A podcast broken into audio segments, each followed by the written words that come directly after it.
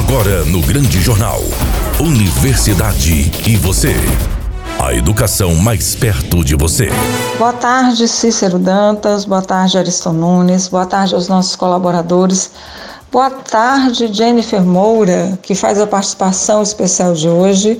Boa tarde a você, querido ouvinte, que nos acompanha todas as quintas-feiras no último bloco de O Grande Jornal, aqui na Rádio Sucesso FM 104.9, aquela que é sucesso em tudo que faz.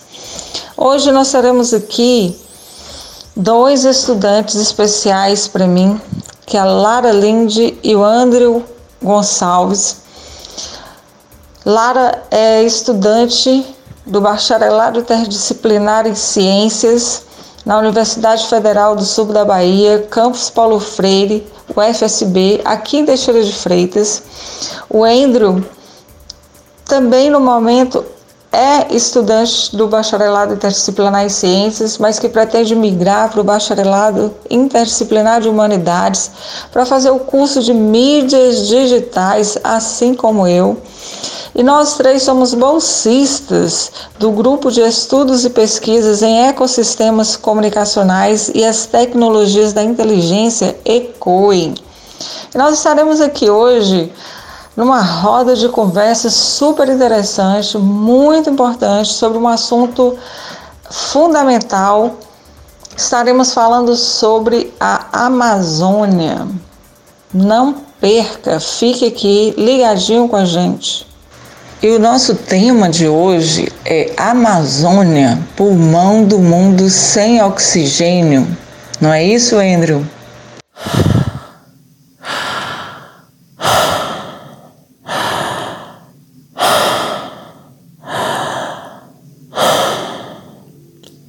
O pulmão do mundo está sem oxigênio. O Amazonas não consegue respirar. Manaus pede socorro. Andrew, boa tarde. Você sabia que Manaus tem enfrentado um colapso no sistema de saúde, parecendo um cenário de guerra devido ao aumento incontrolável da Covid-19? Pois é, Roberta. Pela segunda vez desde o início da pandemia. Só que dessa vez é ainda pior, mesmo quem consegue um leito corre o risco de perder a vida por asfixia. Faltam cilindros de oxigênio nos hospitais. Manaus está em colapso com avanço de, de casos de Covid-19. As internações e os enterros batem recordes. As unidades de saúde ficaram sem oxigênio e pacientes estão sendo enviados para outros estados para aliviar o sistema de saúde. Lotados, os cemitérios estão precisando instalar câmaras frigoríficas para poder manter os corpos por mais tempo. Tudo indica que um conjunto de fatores levaram todo o estado do Amazonas a esse colapso. O que uma nova variante do coronavírus, que é mais contagiosa e mais violenta, possa ter agravado ainda mais a situação. Estudos apontam que essa nova mutação do vírus surgiu em meados de setembro ou outubro e, junto com as festividades de final de ano e aglomerações, se espalhou muito mais rápido internando muito mais gente.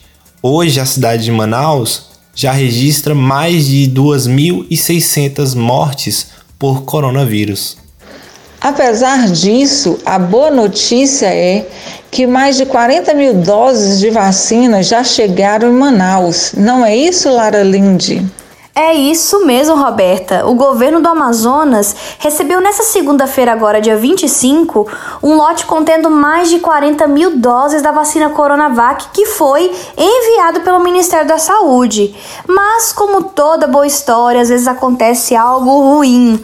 E o que aconteceu foi que apontaram que quatro estudantes da área da saúde, dois advogados, um casal proprietário de uma empresa de alimentos receberam a vacina em Manaus. A secretária de saúde também foi vacinada, mas ela vai ter que prestar esclarecimento. O bom é que a Justiça Federal determinou que quem furou a fila da vacinação não terá direito à segunda dose no Amazonas. A vacinação contra a Covid ficou até suspensa em Manaus para eles replanejarem depois dessas denúncias né, do pessoal aí que andou furando a fila. A decisão foi assinada pela juíza Jaísa Maria. De acordo com ela, as pessoas que tomaram primeira dose de forma indevida podem ser presas em flagrante caso elas tomem a segunda dose antes da chegada do grupo em que elas se enquadram. Então, gente, é muito complicada essa situação que está acontecendo, mas nós temos mais informações aí para frente. Foi desesperador saber que várias pessoas morreram asfixiadas devido à falta de oxigênio nos hospitais de Manaus. A notícia mobilizou até outros países. Você sabe de algo, Andrew?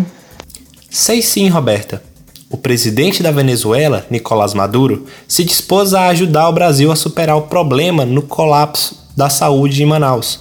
Por meio do ministro das Relações Exteriores, Jorge Arreaza, o país ofereceu ao governador do estado do Amazonas, Wilson Lima, oxigênio necessário para minimizar a dificuldade dos hospitais. 107 mil metros cúbicos de oxigênio foram doados pelo governo da Bolívia, em carretas, cada uma comportando cerca de 25 mil metros cúbicos, vindo do distrito de Bolivar, na Venezuela.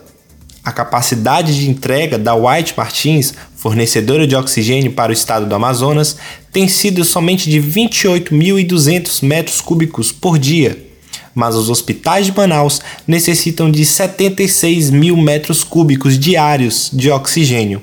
47.800 metros cúbicos a menos do que o necessário para os pacientes.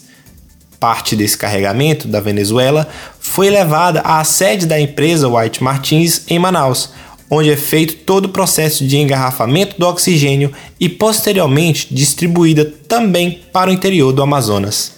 Lara, tem um movimento na internet a respeito dos artistas que fizeram doações de cilindros de oxigênio para Manaus. É isso mesmo? Bom, é como dizem, né, que a união faz a força.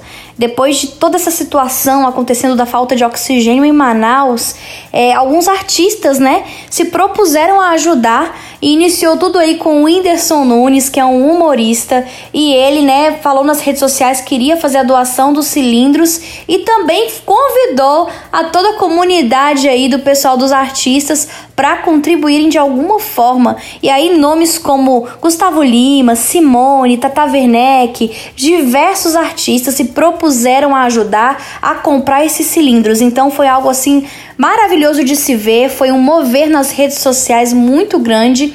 Sabemos que também não só artistas, mas algumas pessoas também, além desses artistas, se propuseram em ajudar. E é bom quando a gente vê a população também ajudando, fazendo o seu papel também de ajudar, estender a mão, porque a situação em Manaus foi calamitosa, foi algo assim muito triste, muitas pessoas morrendo é, por falta de oxigênio. Quantas vidas foram perdidas? Que talvez se tivesse o oxigênio naquele momento, né, teria sobrevivido, mas é, a união desses artistas fez a diferença nesse momento e é um marco histórico. E agora a Jennifer Moura trará as últimas informações e orientações sobre as campanhas do mês de janeiro branco-roxo. Boa tarde, pessoal. Aqui quem fala é Jennifer e eu gostaria de deixar algumas informações muito importantes sobre o foco da campanha do Janeiro Roxo, que é a doença hanseníase. A hanseníase é uma doença crônica transmissível que tem preferência pela pele e nervos periféricos, podendo cursar com surtos reacionais intercorrentes, o que lhe confere um alto poder de causar incapacidades e deformidades físicas, que são os principais responsáveis pelo estigma e às pessoas acometidas por essa doença. A transmissão se dá de uma pessoa doente sem tratamento para outra, após um contato próximo e prolongado. A doença tem cura e o tratamento é gratuito e ofertado pelo SUS em unidades de saúde do país. O Ministério da Saúde, a OMS, promove em parceria aos estados e municípios ações de vigilância, atenção e controle da hanseníase, bem como de educação em saúde, com o objetivo de alertar a população sobre os sinais e sintomas da doença e incentivar a procura pelos serviços de saúde, além de mobilizar também os profissionais de saúde à busca ativa de casos e investigação dos contatos, especialmente os de convivência domiciliar, que é o grupo com maior risco de adoecimento. As ações de busca ativa têm como foco o diagnóstico precoce da doença, o tratamento oportuno e a prevenção das incapacidades físicas. A OMS recomenda que as pessoas procurem o serviço de saúde ao aparecimento de manchas em qualquer parte do corpo, principalmente se essa mancha apresentar alteração de sensibilidade, o que configura um dos sinais sugestivos da doença. Então, reforço o conselho. Caso você tenha notado algo em você ou em alguém próximo, procure assistência médica mais próxima da sua casa. Então, gente, estamos chegando ao final de mais um programa. Muito obrigada novamente a todos.